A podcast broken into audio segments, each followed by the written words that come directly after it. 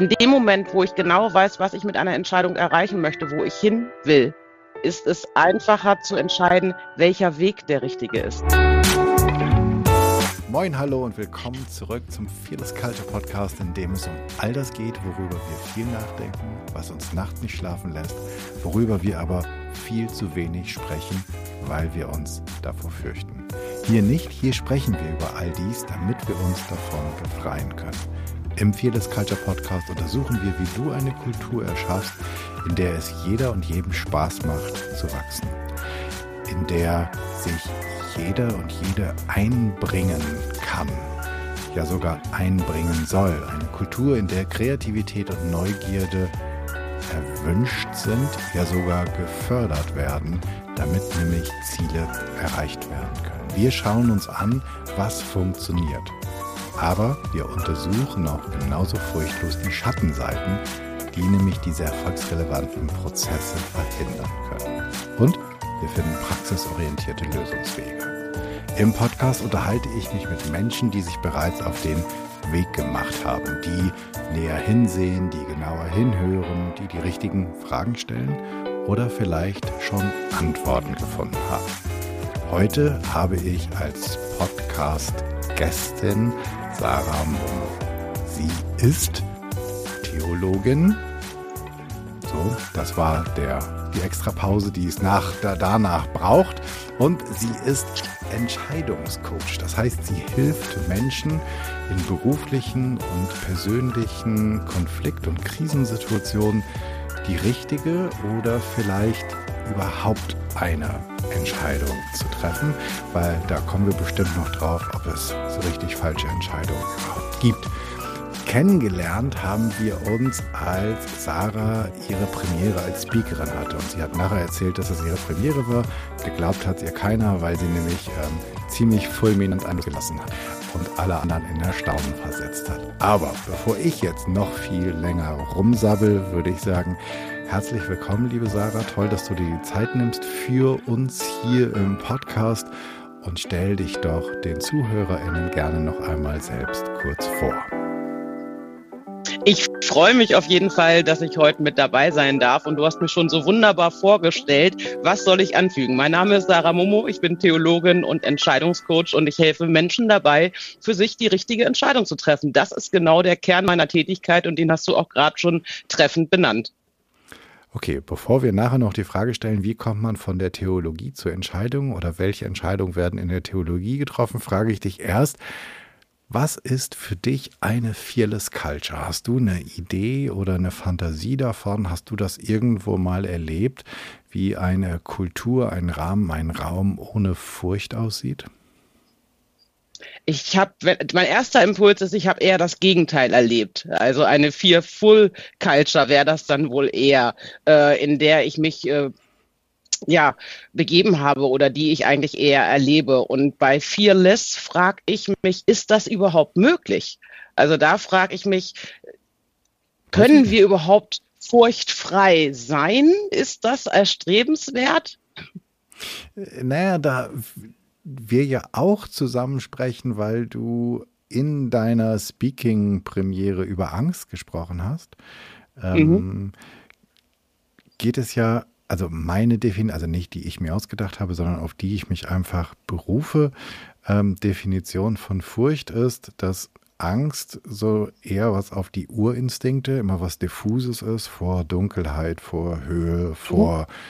keine Ahnung, Armut, vor Krankheit. So. Also etwas, was diffus und unklar ist und Furcht eher etwas ist, Furcht, dass mir bei der Präsentation die Stimme wegbleibt. Ähm, Furcht, dass ich beim nächsten Jahresgespräch ähm, schlecht bewertet werde. Furcht, dass ich meiner Rolle als Führungskraft nicht wahr, äh, nicht gerecht werde. Und dann könnte ich sagen, naja, wenn ich jetzt, also ich beziehe das jetzt die ganze Zeit auf den Kontext von Arbeit. Ähm, mhm.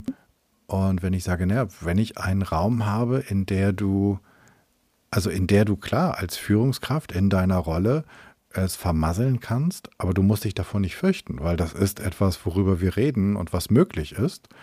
und ähm, was wir einfach benutzen, weil wir das Ganze als ähm, als, als eine, jetzt kommt so ein blöder englischer Begriff, Learning Journey ansehen. Als, ne, also du bist hier, um zu lernen und nicht um perfekt zu sein. Und deswegen ist das nichts, wovor du Furcht haben musst. Und wenn dir die Stimme wegbleibt bei einer Präsentation, dann ähm, ist das okay weil damit zeigst du allen anderen, dass man auch in Ausnahmesituationen immer ein Mensch bleibt, selbst wenn man vorne steht und auf der Bühne steht und es wird niemand auf dich mit dem Finger zeigen oder lachen oder räuspern oder sagen, tja, kann es wohl nicht, sondern eher im Mitgefühl, empathisch sein und sagen, Mann, ja, das ist auch immer mein, mein großer Bammel und ähm, ich fühle so mit dir, wenn das so ist. Aber weißt du, ist alles gut. Wir sind alle Menschen. Wir ähm, machen alle ein paar Dinge halt mal besser und mal richtig gut. Und deswegen würde ich sagen, lange Rede. Ähm, und der Sinn dahinter ist, ja, ich, ich persönlich glaube daran, dass es Räume gibt, in denen man vielleicht seine Ängste haben kann, aber in denen man Befürchtungen nicht haben muss. So, jetzt bist du dran.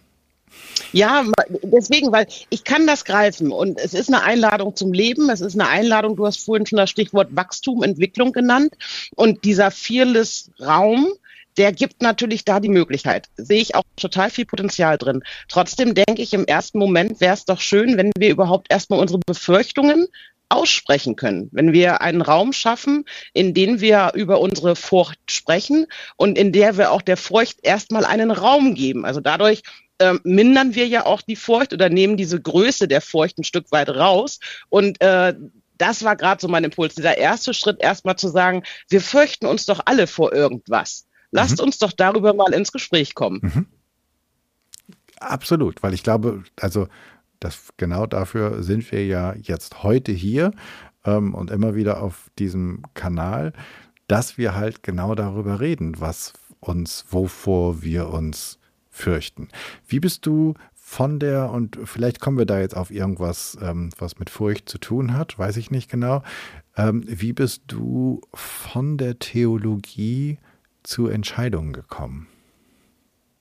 Mm, gute Frage. Ich überlege gerade, wie ich es in kurz mache erste große Entscheidung, sage ich mal, war überhaupt Theologie zu studieren, nicht unbedingt typisch, ähm, hat was damit zu tun, dass ich ganz viele Fragen an die Welt hatte, Fragen ans Menschsein, Fragen ans Miteinander. Und so bin ich im Grunde ins Studium reingegangen. Und ähm, ich sage immer, wenn man es theologisch ausdrücken will, kann man fragen, oder kann man sagen, die erste Entscheidung, äh, die ich für sehr wichtig und grundlegend halte, ist zu sagen, ich entscheide mich für das Leben. Ich entscheide mich für mich und mein Leben. Und äh, daraus kann man eine Haltung im Leben ableiten, die auch theologisch fundiert sein kann. Mhm. mhm. Und wenn ich mich, wenn ich mich für das Leben entscheide, entscheide ich mich dann nicht auch fürs Scheitern? Scheitern ist ein Teil des Lebens. Genau. Also ich strebe nicht an zu scheitern, aber ich akzeptiere und anerkenne, dass äh, Scheitern auch ein Teil des Lebens und, und somit dazugehört. Ja, doch. Also wenn ich, wenn ich irgendwie so, es gibt irgendwie so, so ein, ich glaube, der ist von Michael Jordan, der irgendwie sagt, ne, ich, also das, was mich von anderen unterscheidet oder warum ich der weltbeste Basketballspieler bin, ist, weil ich ähm, einmal mehr den Korb geworfen habe im Training als andere. Und deswegen mhm. müsste man eigentlich sagen, ähm, naja, also äh, muss man das Scheitern anstreben? Wahrscheinlich nicht, aber man muss vielleicht das Scheitern einladen, weil ob nun Laufen, eine Sprache, Singen, ein Instrument oder irgendeine andere, ähm, irgendetwas anderes, was man kann, da kommt man ja ins Können, kommt man nur durchs Tun und beim Tun passieren Fehler. Das heißt, eigentlich müsste ich doch mich entscheiden, dass alles, was passiert, gut ist, weil es auf einem guten Weg ist, oder nicht? Oh, das klingt auch wieder ziemlich theologisch, finde ich. Ja, also das ist eine Zuversicht, höre ich daraus, eine Zuversicht zum Leben zu haben und zu sagen, ich gehe meinen Weg auch auf die Gefahr hin, dass ich scheitere, auch auf die Gefahr hin, dass ich einen Fehler mache, weil ich ähm, aus dem tiefsten davon überzeugt bin, dass es einen Sinn, dass es einen Grund hat und dass es auch in dem Sinne, könnte man sagen, richtig ist, dass es gut ist. Mhm. Und wie ist das jetzt? wenn du Menschen unterstützt dabei, sich zu entscheiden in schwierigen Situationen ähm, oder in Krisen. Was ist denn, also gibt, kann, kannst du benennen, sozusagen, ist, ist die, also treffen Menschen deshalb keine Entscheidung, weil sie Angst haben, die falsche zu treffen oder weil sie Angst haben, also das würde ja dann bedeuten, du weißt genau, wofür du dich entscheiden kannst, oder weil sie Angst haben, dass sie mit ihrer Entscheidung scheitern? Angst vor Fehlentscheidung ist auf jeden Fall ein elementares Thema. Und Angst, sich falsch zu entscheiden, ist ja im Grunde diese Fehlentscheidung, die im Raum steht. Und die wird ja gleichgesetzt mit Versagen und Scheitern. Und ähm, hier würde ich auch bewusst von Angst und nicht von Furcht sprechen, weil im Grunde eine Entscheidung zu treffen ähm, bedeutet, ich sage immer, das ist ein Wegweiser für die Zukunft. Aber man kann mit Entscheidungen nicht in die Zukunft sehen. Das heißt, das, was tatsächlich passiert, ist erst im Nachhinein möglich. Und das, diese Ungewissheit, dieses nicht greifbare, diese fehlende hundertprozentige Sicherheit, die löst Angst auf, gerade weil sie so unspezifisch ist, gerade weil es einfach äh, so was Graues ist, was man nicht greifen kann. Das macht Angst. Mhm. Jetzt habe ich ja zwei Möglichkeiten. Also machen wir mal so eine, so eine typische ähm, Entscheidung im Job. Ähm, ich habe zwei oder drei Jobangebote. Oder mhm. was weiß ich, in, intern, extern, völlig Wurst. So, Entwicklungsperspektiven. Und jetzt könnte ich mich ja, A, könnte ich ja Angst haben, dass ich das, wo immer ich mich für entscheide, dass ich es nicht packe. Also das wäre dann ja Scheitern mit meiner Entscheidung. Oder aber, dass ich im Nachhinein, keine Ahnung, wie ich das, kommen wir gleich zu, dass ich im Nachhinein feststelle, ich habe mich für das Falsche entschieden, weil das andere geiler gewesen wäre. Mhm das sind ja, also wahrscheinlich gibt es noch andere Möglichkeiten, weshalb ich mich nicht entscheiden kann. Füll sie gerne sozusagen, wenn dir noch was einfällt. Ähm, und in beiden sind das ja Annahmen auf eine Zukunft, die ich noch gar nicht kenne, oder? Also habe ich genau. Doch, ist das, ist das, also ist die Angst vor Entscheidungen darin begründet, dass es auch einhergeht mit, also dass Entscheidungen einhergehen mit Kontrollverlust? Ja, Kontrollversicht und Unsicherheit, das ist genau das, was ich meine mit dieser unbestimmten Zukunft. Ich weiß nicht, was kommt. Ich kann die Konsequenzen und die Auswirkungen nicht vollends absehen und das verunsichert. Da kommen innere Zweifel auf. Aber Leben, also ich weiß das, und es ist ja nicht so, dass ich mich davon jetzt freisprechen würde, dass wir ganz häufig in so einer Illusion der Kontrolle leben. Und ich meine, wenn wir ehrlich sind, wir haben nicht mal die Kontrolle über unser Atem. Also ähm, lauf mal drei Stockwerke runter und äh, hoch und wieder runter und dann sagt jemand zu dir, jetzt atme mal ganz flach und ruhig und nicht mal das kriegst du hin. Ähm, also wir tun immer so, als könnten wir eigentlich alles kontrollieren und zur Not haben wir eine App dafür, aber wenn wir ganz ehrlich sind, kontrollieren wir gar nichts. Warum? Also ist das etwas, was schon immer da war oder ist die Zeit und die Art, wie wir in Digitalität, in Nullen und Einsen leben, etwas, was unsere, unsere, unsere Sehnsucht nach Kontrolle immer mehr stärkt. Wo, wo kommt das her? Oder war es schon immer da? Mhm, also sind jetzt gerade mehrere Punkte. Also mhm. das eine, was du beschreibst, nenne ich gerne diese vermeintliche Sicherheit, die wir suchen, mhm. äh, die wir dann auch gerne im Außen suchen, die sich meiner Meinung nach aber, wenn überhaupt, viel mehr in unserem Inneren findet. Mhm, das ist ein Punkt. Und ähm, die Angst davor war meiner Meinung nach schon immer da. Was sich eher verändert hat an den äußeren Umständen ist A, die Wahlmöglichkeit. Es gibt heutzutage immens viele Möglichkeiten, die aufgemacht werden und es wird suggeriert, alles ist möglich. Dementsprechend äh, möchte ich das Beste für mich wählen. Was ist jetzt das Beste bei der Vielzahl der Möglichkeiten? Auch das ist sehr verunsichernd. Also die Komplexität, die zugenommen hat. die Komplexität und die ganz, also ich sage mal jetzt früher habe ich jetzt eine Ausbildung gemacht und dann war ich im Beruf XY und dann war klar, dass ich in diesem Beruf weiter arbeite. Der Weg war relativ vorgegeben, sage ich jetzt mal etwas plakativ. Und äh, heute, wir, wir öffnen das Internet und sehen, alles ist möglich. Du kannst von heute auf morgen durchstarten, als was auch immer du möchtest. Äh, es suggeriert uns, äh, dass ganz viele Möglichkeiten da sind und die möchten natürlich auch wahrgenommen werden. Und sich da auf eine Sache zu fixieren, weil eine Entscheidung bedeutet ja immer, mich für auf etwas festzulegen. Und diese Festlegung löst Unsicherheit aus, weil man dann ja gleichzeitig ganz viel verpassen könnte. Du hörst den Viertes Culture Podcast, übrigens absolut werbefrei. Und deshalb ein Hinweis in eigener Sache. Würdest du auch gern die Kultur in deinem Team oder in deiner Organisation verbessern, an deiner Führungskompetenz arbeiten oder zumindest darüber reden, wie du Veränderungen erfolgreich initiierst? Dann sprich mit Jan. Er hat sowohl mit Dutzenden Experten hier im Podcast gesprochen, als auch eine ganze Reihe von Kulturveränderungen begleitet, Teambuildings initiiert und Führungskräfte bei der fachlichen und persönlichen Entwicklung unterstützt. Alle Kontaktinformationen und mehr Details zu seiner Arbeit findest du auf janschleifer.com. Weiter geht's mit dem Interview. Ich habe jetzt einen meiner Ausbilder in meiner Coaching-Ausbildung vor vielen Jahren im Ohr, der, äh, wo wir auch bei Entscheidung waren, der sagt, ne, Entscheidung bedeutet auch, dass man entscheidet, dass man sozusagen etwas nicht mehr zur Wahl stehend begreift, indem es halt geschieden wird. Und man könnte auch sagen, dass entscheiden bedeutet, dass ich mich nicht nur auf etwas fokussiere, sondern dass ich, dass ich auch einen Zweifel loswerde, wenn ich mich entschieden habe, oder? Und wenn ich mich nicht entscheide, das ist ja auch so, eine, so ein Ding, keine Ahnung, von, von ganz früher, wenn du dich nicht, nicht entscheidest, hast du dich auch entschieden, nur halt dich nicht zu entscheiden. Das heißt, dass du quasi in der Starre des Nicht-Entscheiden bleibst. Also nicht entscheiden heißt doch auch nicht vorwärts kommen. Also Stagnation, Stillstand. oder?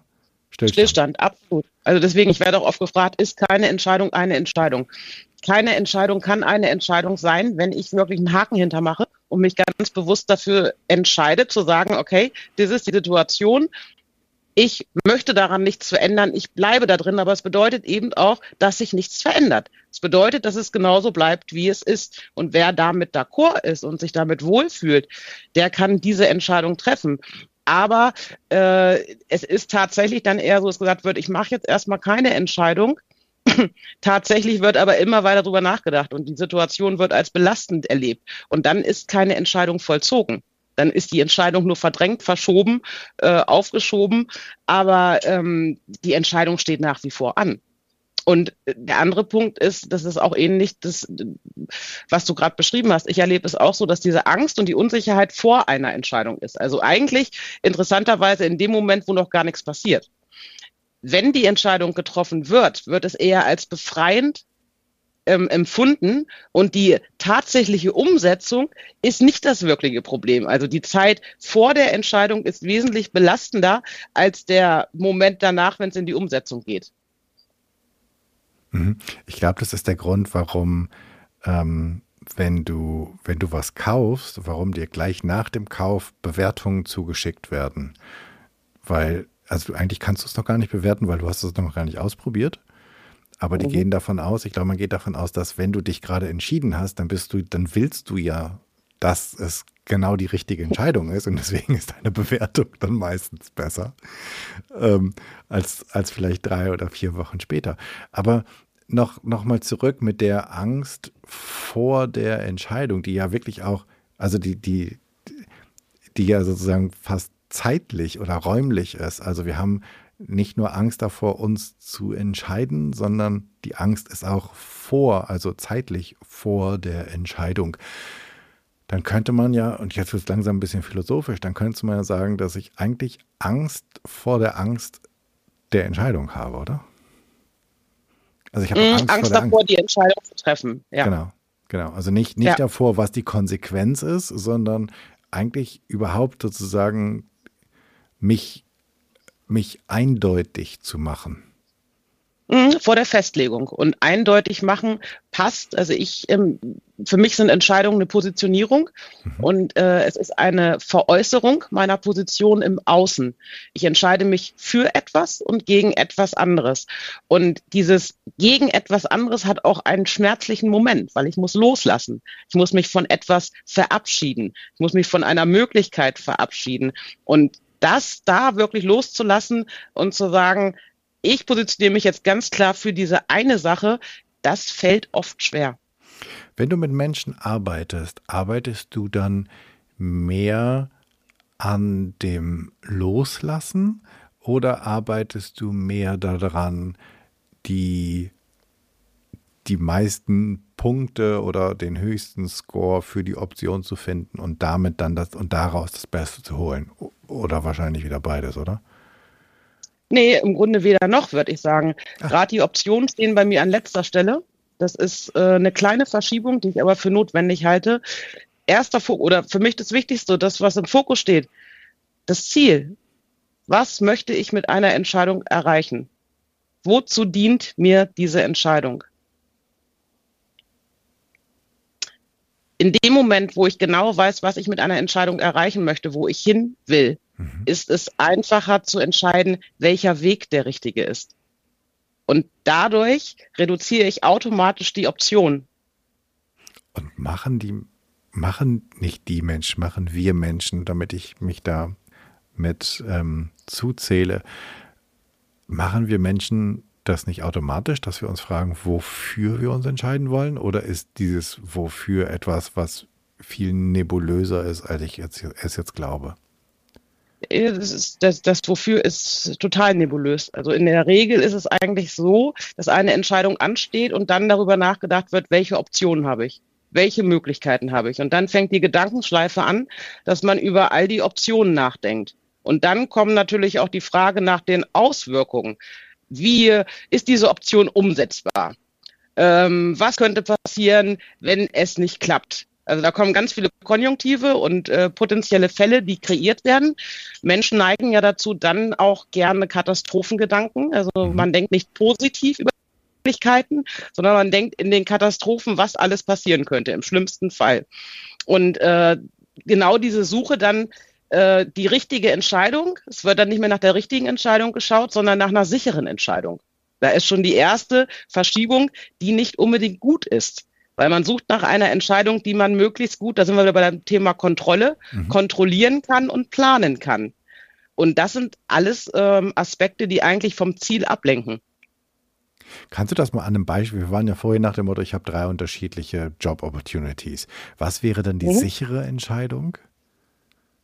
Naja, die ganz sichere Entscheidung wäre, ich bleibe in meinem Job, da kenne ich alles, da weiß ich, worauf ah. ich mich einlasse. Die Situation ist vielleicht nicht unbedingt gut, die ist mhm. belastend. Äh, ich habe hier keinen Raum zur Weiterentwicklung, aber ich kenne alles. Fühlt mhm. sich enorm sicher an. Mhm. Zweite Option wäre jetzt beispielsweise, ähm, ich darf den Next Step in der Karriere gehen, mir wird angeboten nächste Position. Da kommt natürlich Angst auf, was ist, wenn ich das nicht schaffe? Was ist, wenn ich dem nicht gerecht werde? Möchte ich das denn überhaupt? Und äh, ein anderer Step, das wäre jetzt noch extremer, ich habe ein Jobangebot aus einer ganz anderen Firma. Noch unter. So, und vielleicht wäre diese Firma, diese äh, andere Firma eigentlich der Ort, wo ich wirklich, wo ich mich entwickeln könnte, wo ich äh, wirklich wachsen könnte. Aber gleichzeitig ist es ungewiss. Was ist, wenn in drei Monaten, wenn ich in drei Monaten merke, das passt da gar nicht? Dann habe ich ja gar nichts mehr am Ende. Und dementsprechend tendieren Menschen tatsächlich dazu zu sagen, ich bleibe in der alten Position, weil ist ja sicher. Und das ist nicht unbedingt die beste oder richtige Entscheidung. Und da müsste man jetzt wirklich gucken, welches Ziel verfolgst du denn, wenn jemand, da sind wir auch bei Werten und Haltung, wenn jemand ein enorm hohes Sicherheitsbedürfnis hat dann kann diese Entscheidung für die Person ja auch richtig sein. Wenn jemand aber sagt, das wichtig oder, ich, oder der Wert ist ganz wichtig, dass ich sage, ich möchte mich weiterentwickeln, dann ist es nicht unbedingt optimal, in dieser alten Position zu bleiben. Welches Ziel verfolgst du? Wo möchtest du hin? Und in dem Moment, wo ich wirklich klar habe, was mein Ziel ist. Und damit meine ich nicht ein Ziel im Außen, was heißt, ich verdiene Summe XY oder ich kriege jetzt den neuen Dienstwagen, sondern ein Ziel, was mit mir, meinen Werten, mit meinem Inneren verankert ist. Dann weiß ich auch, warum ich ein potenzielles Risiko eingehe. Dann frage ich mich nicht, soll ich das machen, sondern wie setze ich es erfolgreich um? Spannend. Klingt jetzt mini einfach, aber ist ja. Klingt mini einfach. Genau. Also, also ich nenne das, das ist äh, die AZW-Methode, mit der ich arbeite. Und wenn ich äh, sage Ausgang, Ziel, Weg, ganz einfach, drei Schritte äh, auf dem Weg zur Entscheidung, dann denkt man erstmal, ist ja total banal, ist doch total einfach. Ähnlich wie du auch gesagt hast, naja, Ziele ist ja logisch. Die Zielbestimmung ist die eigentliche Herausforderung, sich damit wirklich auseinanderzusetzen, wofür steht diese Entscheidung? Wozu dient sie mir? Was möchte ich mit dieser Entscheidung erreichen? Das sind meiner Meinung nach die entscheidenden Fragen. Und die Ziele sind ja etwas, ähm, das wieder hypothetisch in meiner Zukunft liegt. Mhm. Ähm, jetzt finde ich spannend, dass vielleicht bin ich da ja auch auf dem Holzweg, das wirst du mir gleich sagen, dass ich glaube, dass Menschen bei ihren Zielen viel weniger Kontrollverlust oder Ängste vor Kontrollverlust haben, weil die haben sie irgendwie, mein Ziel ist, bumm, das haben sie irgendwie so ein bisschen, wenn sie es dann mal haben, aber viel mehr Angst vor der nächsten Entscheidung haben, also vor dem Kontrollverlust, dann das Richtige zu tun. Ähm, woher kommt es, dass etwas, was, also ne, die Entscheidung ist etwas, was ich jetzt bis zum, wir bleiben mal wieder bei dieser Jobgeschichte, was ich bis zum 31. machen muss. Das mhm. Ziel, und davor habe ich einen Riesenbammel, das Ziel, vor dem ich viel weniger Angst vor Kontrollverlust habe, ist etwas, was aber wahrscheinlich irgendwie so drei Jahre in der Zukunft liegt. Also was ich noch viel mhm. weniger kontrollieren kann. Also ich bin mir sicherer bei etwas, was wirklich weit weg ist und unkontrollierbar ist, als etwas, was ja greifbar nah und kontrollierbar ist. Woher liegt, woran liegt das? Ich habe gerade beim Zuhören schon bei der Beschreibung von dir gehört, du hast gesagt, ich muss mich bis zum 31.12. entscheiden. Naja, sonst habe ich eine Kündigungsfrist, die wieder irgendwie ein halbes Jahr lang ist und dann ist die Position. Naja, klar, aber ich meine ja, da kommt ja, da kommt ja ein Druck schon von außen. Ne? Also mhm. das ist, das ist ja, äh, ich bin unter Druck, ich habe jetzt das, das Gefühl, ich muss irgendwas tun. Bei meiner Zielbestimmung setze ich mich ja hin und bin schon viel mehr in der Selbstbestimmung, dass ich sage, ich setze mir etwas. Also da habe ich ja schon mal eine andere Ausgangssituation. Ein Ziel kann ich selbst kreieren. Ich kann es selbst ähm, ja bestimmen. Ich kann selbst sagen, was ich kann in meinem, ich kann mein Leben durch ein Ziel gestalten. Mhm. Und ähm, das gibt mir ja schon viel mehr als die Rahmenbestimmung zu sagen, ich muss mich bis da und da entscheiden. Cool. Das heißt, wir sind, haben mal wieder an einer ganz anderen Stelle festgestellt, dass Selbstbestimmung glücklich macht?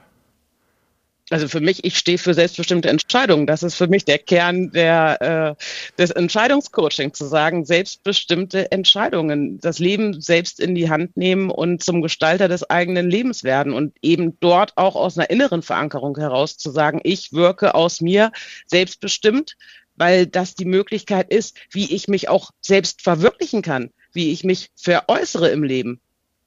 Ja, das finde ich noch einen wahnsinnig wichtigen Aspekt, dass wenn Menschen ähm, vor Entscheidungen zögern, dass sie ja auch Gefahr laufen, dass sie ihre Entscheidungsfreiheit einbüßen, weil sich Rahmenbedingungen derart verändern, dass sie, dass Variante C beispielsweise gar nicht mehr zur Verfügung ist. Ähm, weil die Entscheidung ist mir genommen. Das wäre so ein bisschen, als würde ich auf eine Mittagskarte gucken und so lange warten, bis nachher irgendjemand, ja, ja, sorry, aber wir haben nur noch die Suppe. Und du denkst so, ach schade, jetzt hätte ich mich aber entschieden für die vegetarische Lasagne. Ja, tut mir leid, die ist seit einer halben Stunde aus. Ähm und das ist ja, ja, genau. Ja, also das ist ja auch so, so ein Aspekt, also dass wir, äh, wenn es dann um Kontrolle geht, dass auch, auch Zeit durchaus eine Dimension ist, zu sagen, okay, entscheide dich, solange du kannst, weil irgendwann ist vorbei mit Entscheiden. Und ich würde es noch ein bisschen spitzer machen. Ich sage mir, also auch mir selbst immer, ich darf mich entscheiden. Menschen erleben eine Entscheidung oft äh, nicht als Wahl, sondern als Qual. Und da braucht es das Bewusstsein zu sagen, ich habe die Möglichkeit, ich darf das, auch wenn es jetzt vielleicht gerade eine Herausforderung ist. Es ist vielleicht schwer, aber trotzdem ist es eine, ein Teil meiner Freiheit. Es ist ein Teil meiner Selbstbestimmung, dass ich die Möglichkeit habe, eine Wahl zu treffen. Mhm. Hast du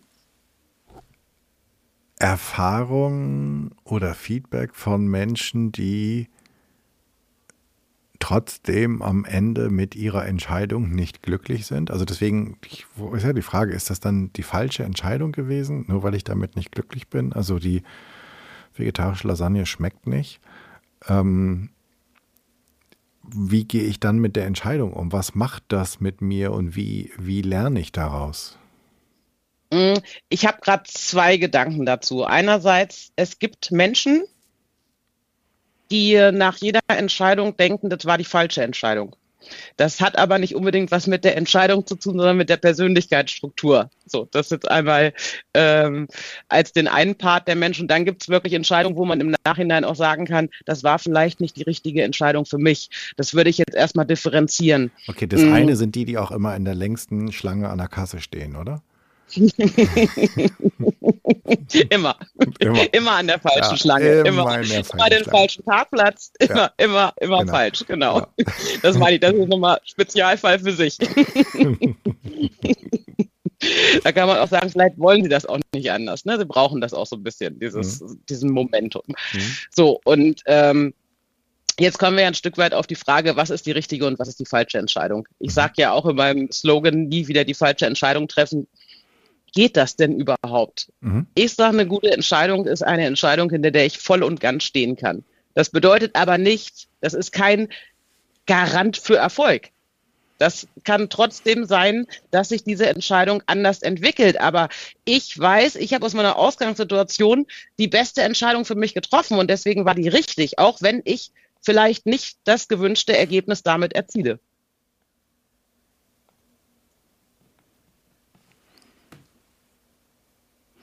Und was lerne ich dann für meine nächste Entscheidung daraus?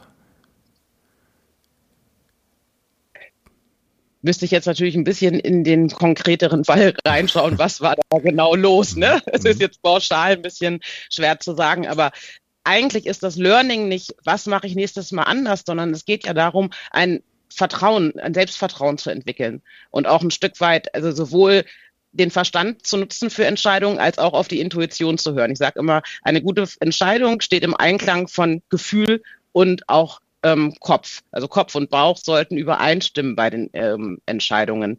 Und wenn ich für mich eine vermeintlich falsche Entscheidung treffe, findet sich darin ein Grund. Und ich kann in dem Moment etwas daraus lernen. Ich nehme damit was mit. Wenn ich vom Weg abbiege, dann ist das vielleicht ein kleiner Umweg, aber auf diesem Weg kann ich etwas Wichtiges erfahren. Und dementsprechend war es nicht unbedingt der falsche Weg oder ein Fehler, da sind wir wieder beim Begriff des Fehlers, sondern es war ein wichtiges Learning, was da drin ist. Es war zu diesem Zeitpunkt die richtige Entscheidung. Und jetzt drei Schritte weiter kann ich rückblickend das vielleicht sagen, aber eine Entscheidung rückblickend zu bewerten, das ist ein bisschen gefährlich. Hm, ich, bei mir klingelt gerade, ähm, bei mir klingelt es gerade so, so ein bisschen im, im, im Gedächtnis, weil ich habe einen Podcast aufgenommen mit Leander Greitemann. Ich verlinke dir den in den Show Notes. Da geht's, da haben wir so, so ein bisschen das Thema, wenn ich, ähm, da geht es so ein bisschen ums, ums im Jetzt sein und einfach annehmen, was ist und auch mhm. die, diese Überidentifikation mit meinen Zielen und mit seinen Entscheidungen sozusagen aufzugeben, zu sagen, das ist ein Teil dessen, betrachte das so ein bisschen als ein Spiel, das ist ein Flow. Und wir haben damals das Bild aufgemacht, du gehst mit Freunden in den Bergen wandern und eigentlich wollt ihr zu einem, ähm, zu einem Gipfel und dann stellt man so auf halber Strecke fest, da gibt es auch einen See und die anderen sagen, oh, wollen wir nicht zum See und du bist jetzt so im Zwiespalt und musst dich auch entscheiden. Und dann stellst du nachher fest, du gehst zum Gipfel weiter. Es war oben total diesig und scheiße und die anderen haben den geilsten Tag überhaupt am See gehabt. Und wie gehst du da jetzt damit um, dass deine Entscheidung die vermeintlich falsche war? Ähm, und ich glaube, das, was wir damals gesagt haben, ist nach warum soll, warum ist die falsch? Also du hast irgendwie, du hast, ne, du, du hast, wenn das ist jetzt die Frage, ist das jetzt mit dem Nebel und Diesig so schlimm gewesen oder war, sah der Berg ganz zauberhaft aus? Also kannst du auch da etwas finden und ist nicht sozusagen da das Festhalten an einer Vorstellung, wie die Zukunft sein muss, das, was uns, was dazu führt, dass Entscheidungen auch falsch sein können, weil ich gar nicht mehr offen bin dem, was das Leben mir nachher zeigt und was die Entscheidung mir gibt. Und das führt mich dann zu der Frage, bei den Entscheidungen, du hast vorhin loslassen äh, gesagt. Ähm, wahrscheinlich ist das schwer zu beantworten, aber wie mache ich das denn, dass ich mich dass ich mich entscheide oder gibt es auch, du sagst sozusagen, du entscheidest dich immer für etwas, aber auch gegen etwas. Und wenn mir das für etwas schwerfällt, gibt es auch Hilfestellung, wie ich einfacher herausfinde, gegen was ich mich entscheide? Mm, ich würde auch da wieder den Bezug eigentlich zum Ziel herstellen, weil ich, das, wofür ich mich entscheide, ist ja das, was ich erreichen möchte, das, wo ich hin möchte, die Veränderung, die ich für mich und in meinem Leben möchte die Haltung, die ich einnehmen möchte. Mm.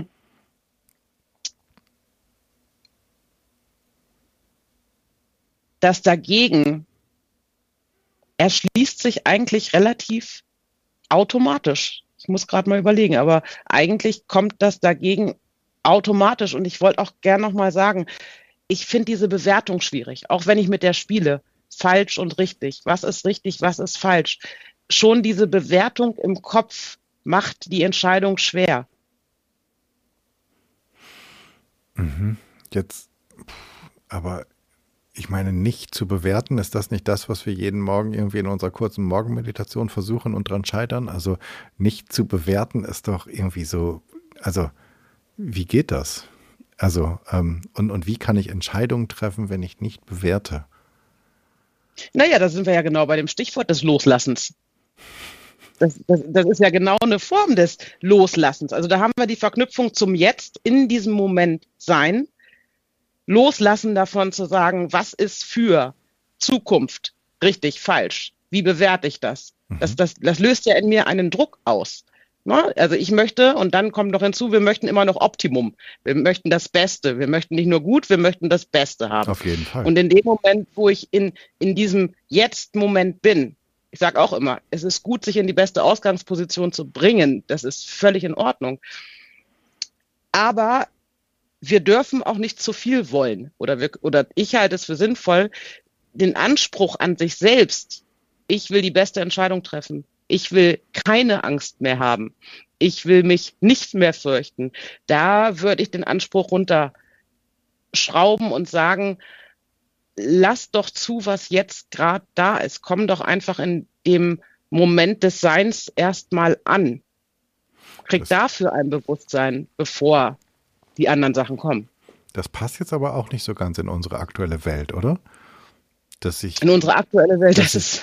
Dass ich mich, dass ich mich bescheiden und demütig mit an dem erfreue, was ich habe, statt an die Optimierung ähm, und, und Maximierung meines Selbst zu denken? Es passt vielleicht nicht in die Zeit, aber ich halte es für zwingend notwendig. Ich denke, genau da besteht ein Bedarf. Ich mag den Begriff der Demut sehr gerne und verbinde damit, äh, mich selbst eben auch nicht zu ernst zu nehmen, mich natürlich ernst zu nehmen. Ich habe vom Bewusstsein gesprochen. Es geht darum, sich ernst zu nehmen, aber eben nicht zu ernst. Ich bin ein Teil des großen Ganzen und ich kann als Teil darin wirken, aber das große Ganze ist eine Nummer zu hoch. Da kommen wir jetzt vielleicht auch wieder zum Bogen der Theologie. Mhm, ich merke das gerade. ähm, hat für dich Entscheidung auch eine, oder hat irgendwelche bestimmt, aber grundsätzlich Entscheidung auch etwas mit Religiosität, Spiritualität zu tun oder ist das etwas, was da gar nicht mit reinspielt? Das liegt natürlich jetzt an dem der Entscheiderin.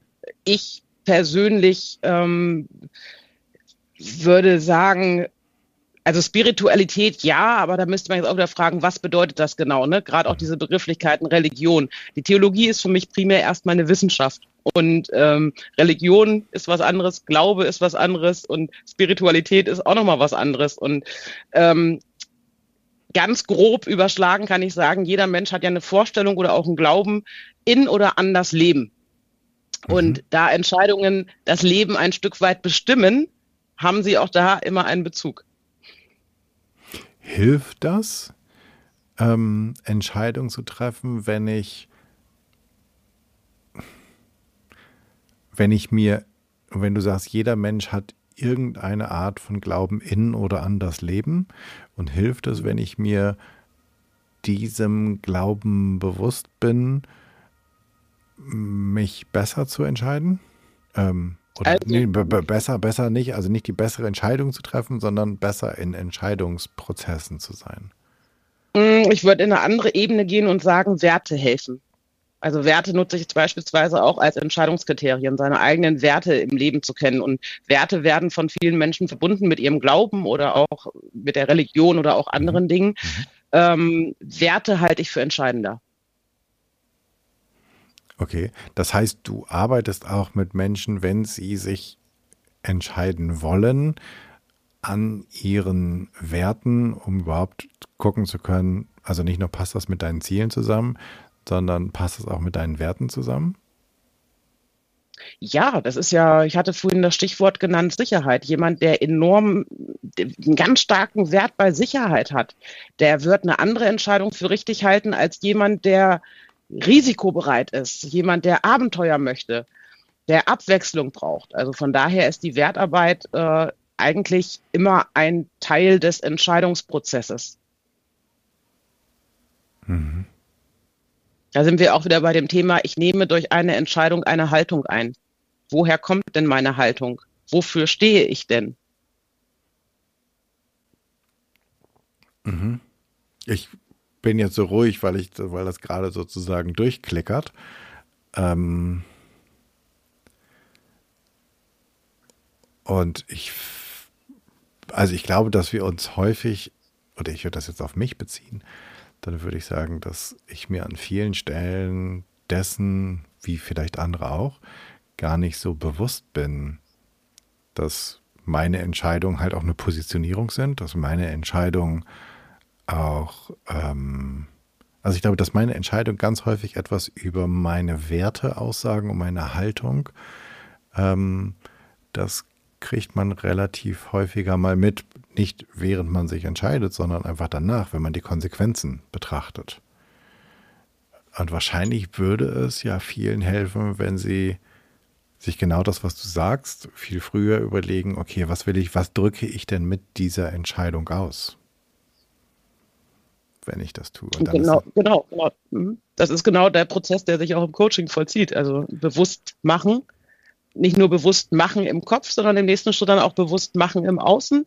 Das ist genau das, worum es geht. Und äh, das meinte ich vorhin auch mit diesen, die, die, Frage an die Option, welche Möglichkeit ist die richtige? Nee, die Frage ist, wofür stehst du? Wo, wo möchtest du hin? Wer bist du? Was bedeutet diese Entscheidung für dich? Das sind äh, Fragen, die was mit der Person zu tun haben das meinte ich auch mit dem, die Entscheidung aus dem Inneren zu treffen. Eine Entscheidung, hinter der ich voll und ganz stehen kann. Nicht, weil ich sage, oh, das ist jetzt irgendwie, damit kriege ich den Firmenwagen, mhm. äh, sondern weil ich weiß, ich bin innerlich davon überzeugt, ich bin mit dieser Entscheidung verbunden. Und dann stellt sich diese Frage nach richtig und falsch auch nicht, weil es in dem Moment, wo ich diese innere Verbundenheit habe, diese Verknüpfung habe, ist es in dem Moment die richtige Entscheidung. Und davon bin ich überzeugt. Wenn ich mich für mich und mein Leben entscheide, dann ist diese Entscheidung in dem Moment richtig. Das Schwierige ist manchmal, dass es ein bisschen verdeckt, dahin zu kommen, was ich in diesem Moment jetzt gerade brauche, möchte, wofür ich gerade stehe. Naja, und ich, ich, ich denke gerade, also um aus dem Nähkästchen zu plaudern, ähm, ich habe letzten Sommer, so als nach dem als nach dem Lockdown es wieder losging, äh, so ein paar Artikel gelesen zu innerhalb Deutschlands nicht mehr fliegen. Und dann habe ich gedacht, das ist eigentlich eine geile Geschichte. Ähm, könnte ich auch machen. Entscheide ich mich mal für. Und äh, dann hatte ich im, im Dezember ähm, 21 so, eine, so, so ein paar Workshops in Süddeutschland und habe gedacht, okay, wenn, ich, wenn die geschickt miteinander verbunden sind, dann ist das okay, aber es gibt halt irgendwie, wenn du in irgendwelchen Städten in Süddeutschland bist, nach Hamburg zurück, ist echt schwer. So, mhm. mit der Bahn. und dann kam es irgendwie so richtig doof, dass halt auch noch so Folgeworkshops am Tag wegen irgendwie zusätzlich wieder Corona abgesagt wurden. Und ich dann da stand und dachte so, okay, ich kann jetzt entweder ähm, um 2.30 Uhr in Hamburg sein, mitten in der Nacht, weil ich daran festhalte, mit der Bahn zu fahren. Oder ich kann um 21.15 Uhr in Hamburg landen. Und das fand ich, ich, ich habe mir da, da, echt schwer getan und ich ähm, sozusagen oute mich jetzt. Ich bin dann nachher in den Flieger gestiegen, ähm, weil der Tag drauf auch nicht wirklich easy und zum Ausschlafen war und weil ich gedacht habe, wow, ich muss, also ich muss nicht nur auf die Ressourcen der Welt, sondern auch auf meine achten. Ähm, aber das war ein Prozess, da halt auch hinzugucken und was entsprach, ich würde jetzt eigentlich sagen, nicht so ganz dem Set, was ich mir an Werten für mich selbst wünsche. Ähm, aber ich musste diese Entscheidung überdenken und ich musste da sozusagen auch nochmal neu entscheiden. Und das finde ich schon schwierig. Und letztlich würde ich sagen, eigentlich, eigentlich würde ich mir jetzt nicht wünschen, dass das meine Haltung ausdrückt.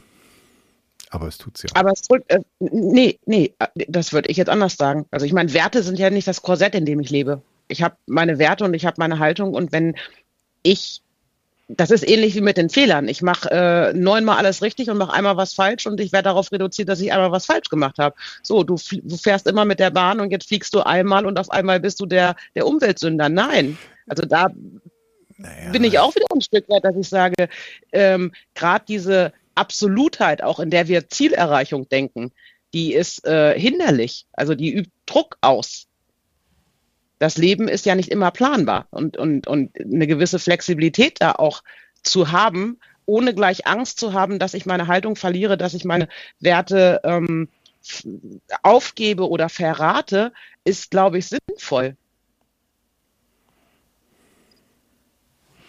Okay. Ich hader da schon so ein bisschen.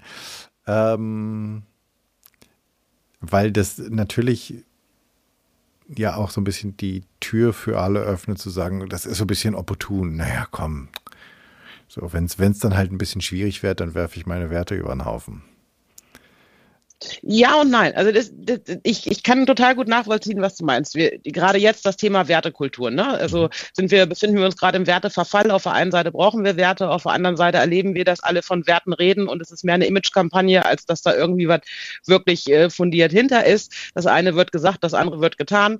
Das ist ein Problem. Bin ich komplett bei. Aber trotzdem brauche ich im Leben auch eine gewisse Flexibilität. Und ich bin auf jeden Fall jemand, der sagt, ich habe meine Werte und da stehe ich hinter und die halte ich ein. Aber genau diese beschriebene Ausnahme muss trotzdem auch noch möglich sein. Mhm. Und das ist du ja. Du hast dich ja damit auseinandergesetzt. Du hast ja nicht jetzt einfach leichtfertig gesagt, naja gut, aber jetzt ist der, der Flug halt doch günstiger und nehme ich jetzt mal den Flug und nächste Woche mache ich es auch so, weil ich habe ja zwar nach den Fahrplänen der deutschen, nee, wir machen keine Werbung, nach den Alternativen gegoogelt, aber die, äh, die waren Werbung, jetzt ne? nicht so äh, genau. ähm, so, also äh, ich, ich glaube, es ist ja genau die Frage auch von, wie setze ich mich damit auseinander, wie leichtfertig gehe ich damit um und, und da auch zu differenzieren. Mhm.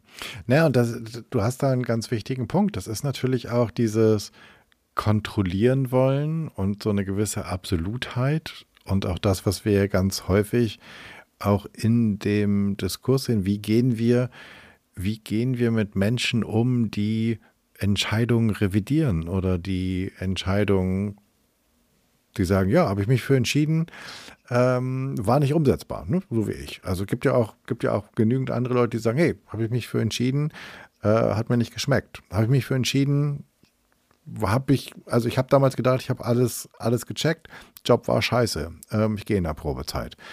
Ähm, auch das kann ja theoretisch etwas sein, wo man sagt, ja, das ist auch eine Haltung, nämlich eine Haltung, sich gegenüber ehrlich und authentisch zu sein, ist aber ja, ist das, ist das was, wenn es um Entscheidungen geht, etwas, was schwer wiegt, wenn du, also haben wir Schwierigkeiten mit Menschen, die ihre Entscheidung revidieren?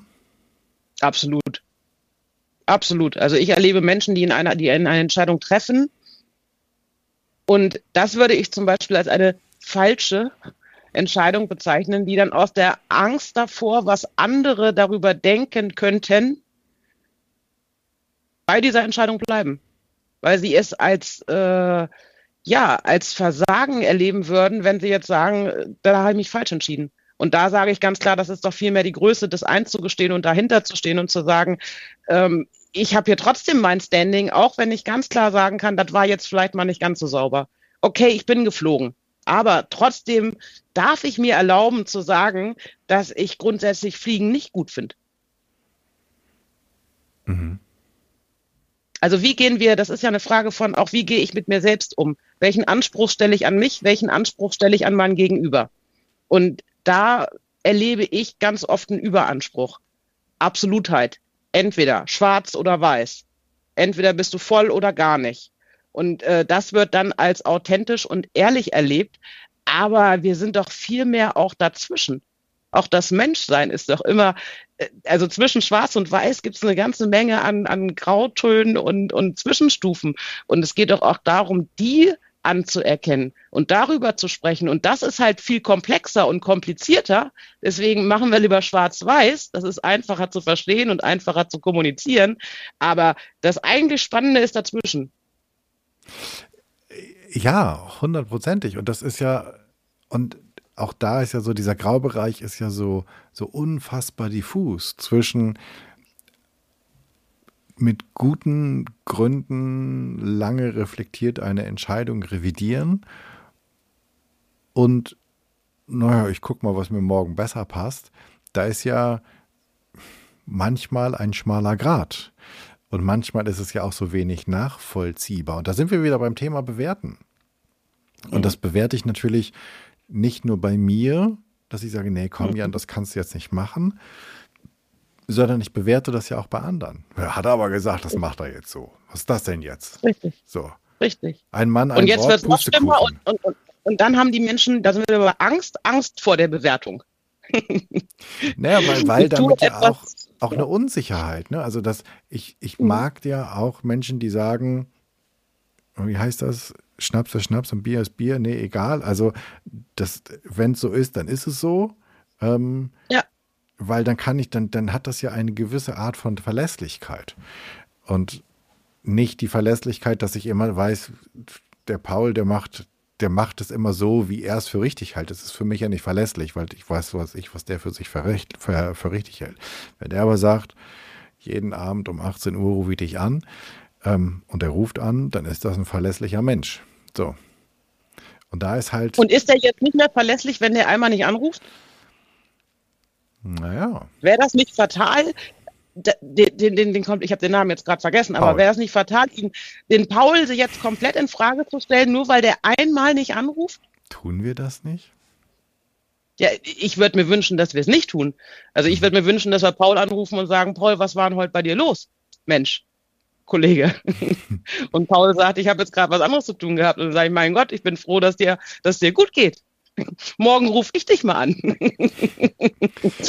es, ging ja um es ging ja um die Verlässlichkeit von Paul in diesem Fall. Und ich finde es schon, ähm, also jetzt sind wir sozusagen von, ja, wir sind, wir sind beim Thema ähm, äh, Verläss Verlässlichkeit, Verlässlichkeit durch Entscheidungen verlässlich zu sein oder bin ich es dann halt nicht. Und das kannst du jetzt mit verlässlich, das kannst du mit sauber, das kannst du mit pünktlich, das kannst du mit allem Möglichen machen.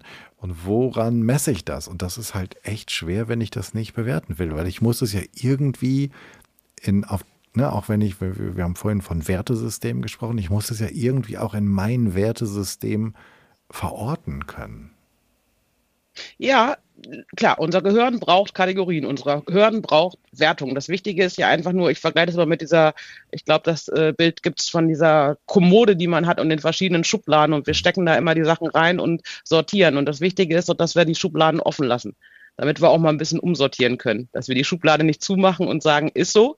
Paul muss jetzt sein Leben lang um 18 Uhr bei mir anrufen, damit er ein verlässlicher Typ bleibt, sondern es ist doch auch gut, dass ich äh, Paul auch trauen kann, auch wenn Paul dann das eine Mal nicht anruft.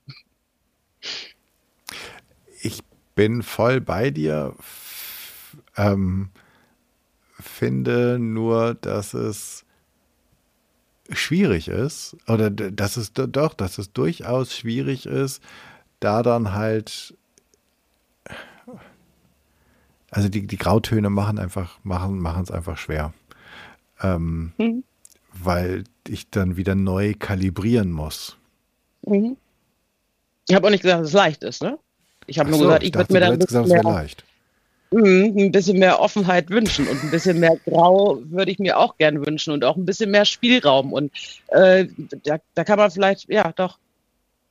Aber wie gesagt, für mich ist da ein Anspruch hinter auch. Welchen Anspruch hege ich jetzt an Paul? Welchen Anspruch hege ich an, an mich selbst? Und ich erlebe es in vielen Sachen so, dass wir äh, einen Überanspruch mit dem Überanspruch an die Sachen gehen. Und ich denke, es wäre bei manchen Sachen heilsamer, äh, da auch etwas gütiger mit sich selbst und auch dem Gegenüber zu sein, ohne damit gleich zu sagen, wir werfen alle Werte über Bord und machen nur noch, wozu wir jetzt gerade Lust haben. Das meine ich damit nicht. Wir reden ja eher von, reden wir von 100 Prozent oder reden wir von 97 Prozent. Mhm. Und äh, da würde ich sagen, 97 ist in Ordnung. Naja, ich finde, du hast am Anfang, hast du ja gesagt, es geht ähm, um, um Ausgang, Ziel und um den Weg. Und auch wenn ich mhm. hier das Ziel überprüfe, und das find, find, deswegen finde ich das so, so wichtig, was du gesagt hast, wenn ich auch bei Paul das Ziel überprüfe, sozusagen, warum ist mir die Verlässlichkeit seines 18 Uhr Anrufes so wichtig? Ähm, mhm. Und wenn ich sage, es ist eigentlich, das, der hat jetzt ein Jahr lang um 18 Uhr angerufen, ähm, und wenn er es heute mal verdammelt hat oder irgendwas dazwischen gekommen ist, dann ist das halt halb so wild. Das hat mit dem Ziel nichts zu tun. Das ändert sozusagen an dem Thema Verlässlichkeit nichts. Und ich glaube, dass das immer ganz wichtig ist, dass wir bei unseren Entscheidungen, weil das wäre dann ja auch eine Entscheidung von mir zu sagen, übrigens, der hat heute, der hat beim 376. Tag, also über ein Jahr lang, ähm, hat er versagt. Ähm, und deswegen entscheide ich mich jetzt, er ist nicht mehr verlässlich. Hat ja auch etwas mit meiner Entscheidung zu tun, zu sagen, ja, das ist so, das ist jetzt so gewichtig für mein Ziel, ähm, wenn ich dich richtig verstanden habe, dass ich die Entscheidung treffe. Paul fällt ab jetzt in die Kategorie nicht verlässlich. Oder ich sage. Es schmerzt mich, wenn ich zuhöre, aber ja, ich folge dir. ja. hm. Naja, ich, ich sträube mich jetzt im Podcast in den allermeisten Fällen so auf die Jahre ähm, oder auf die Zeit nach März 2020 einzugehen, weil ich das so müßig finde und weil ich hoffe, dass ja. irgendwann das Thema ja. vorbei ist.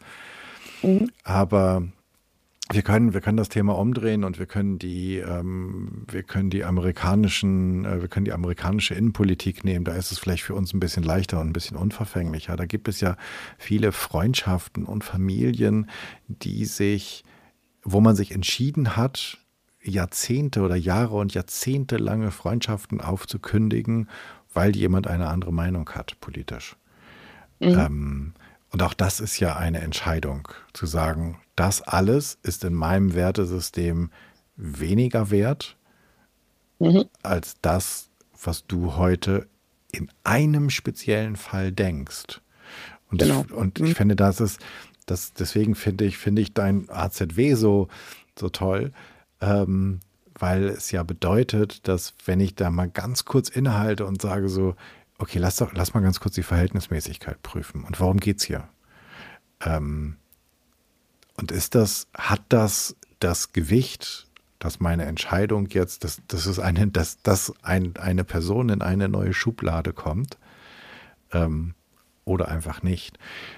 Und das ist, glaube ich, in vielen Fällen ähm, etwas, wo wir viel kategorischer werden. Wahrscheinlich nur aus eigener Angst. Wahrscheinlich nur mhm. aus Angst, die falsche Entscheidung zu treffen. ja, und wahrscheinlich auch, weil es ein bisschen einfacher ist. Wir waren bei den Grautönen. Das andere fordert ein bisschen mehr. Naja, das mit dem einfacher würde ich ja sagen, das, das klingt so ein bisschen, als wären wir im Prinzip alle ein bisschen faul. Ich könnte mir eher vorstellen, wir sind alle ein bisschen überfordert, oder? Ja, wir sind überfordert, aber ich meine, unser Gehirn ist ja, das kann man schon so sagen, faul, ne? Das möchte eher einfach.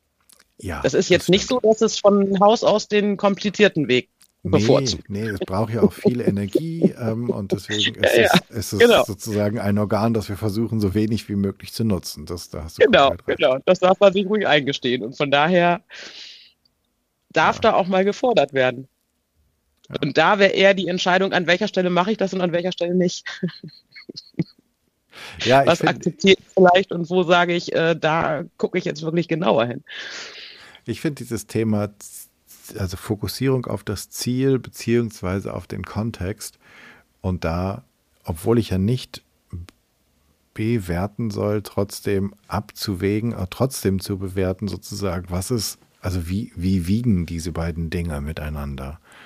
Mhm. Ähm, und wenn ich mich aufs Ziel, wenn ich das Ziel sozusagen in den Fokus nehme, ist das ja auch eine Bewertung, weil ich sage, das hat das meiste Gewicht. Das finde ich schon ähm, sehr elementar. Und wir müssen da ja auch gucken, also es gibt ja auch Bewertung und Bewertung. Ne? Also ich sage mal jetzt äh, Bewertung im Sinne einer Beurteilung, Verurteilung. Da ist diese negative Konnotation drin.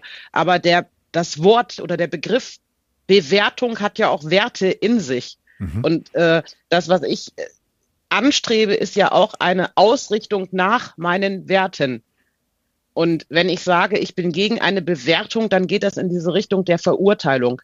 Der, der, der das ist auch im zwischenmenschlichen Kontext das Fingerpointing. Ne? Ich mhm. sage dir, was richtig und falsch ist. Und äh, ich selber mache auch so einen Maßstab, mit dem ich mich runtermache.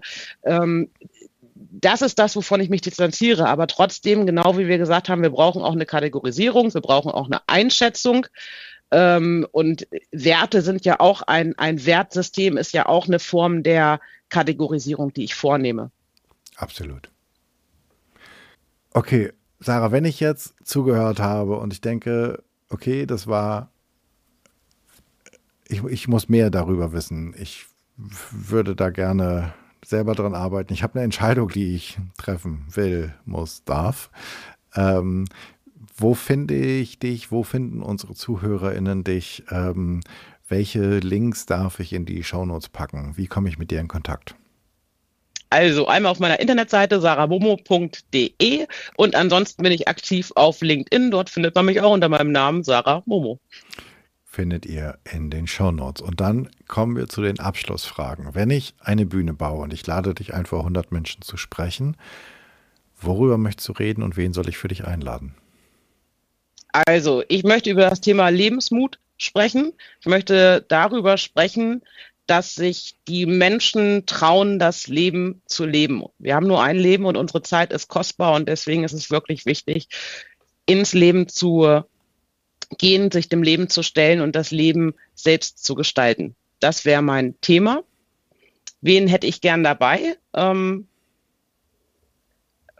Lebensmut. Ich hätte gerne eine Armee der Glücksbärchi dabei, die ganz viel Lebensfreude und Lebensmut und Zuversicht in die Audience ähm, strahlen.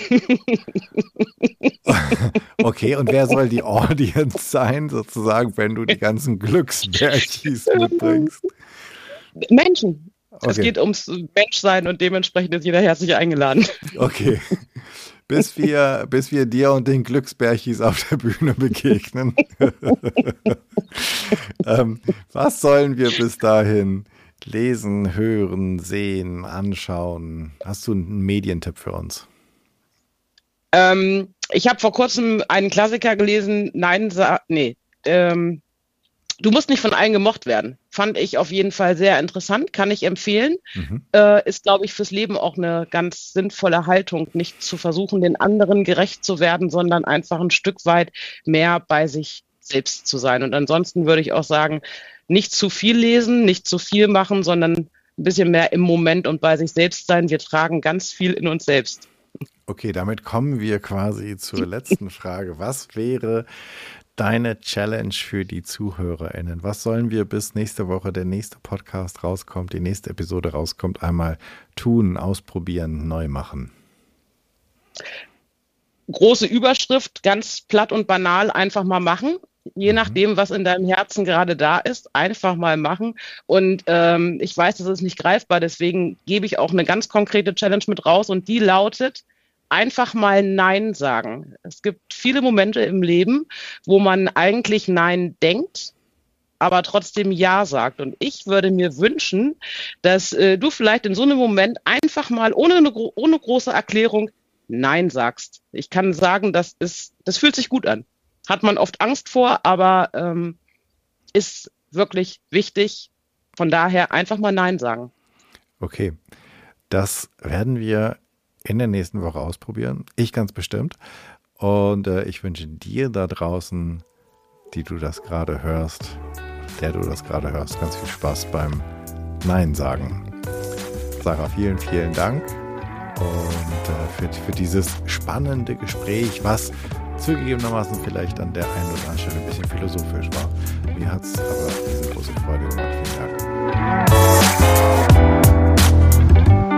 Das war's. Ich danke dir fürs Zuhören und ich hoffe, es hat dir gefallen. Und vielleicht hat es dich neugierig gemacht, nicht nur Nein zu sagen, sondern auch neu über deine Entscheidung nachzudenken. Und vielleicht beim nächsten Mal, bevor du an Entscheidung denkst, an das Ziel denkst, das du anstrebst, dann wird das vielleicht mit dem Entscheiden einfacher.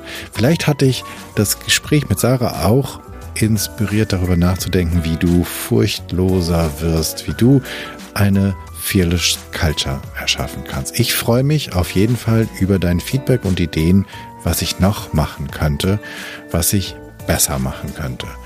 Wenn du ein Thema hast, dann schreib mir doch einfach an podcast.janschleifer.com. Abonniere diesen Podcast, wo auch immer du am allerliebsten Podcast hörst und bitte hinterlass mir bei iTunes deine 5-Sterne-Rezension, denn damit wird der Kreis derer, die diesen Podcast hören können, größer und wir können alle etwas für ein besseres und ein furchtloses Morgen tun. Ich hoffe, du bist bei der nächsten Episode wieder mit dabei. Bis dahin, sei furchtlos, dein Jan.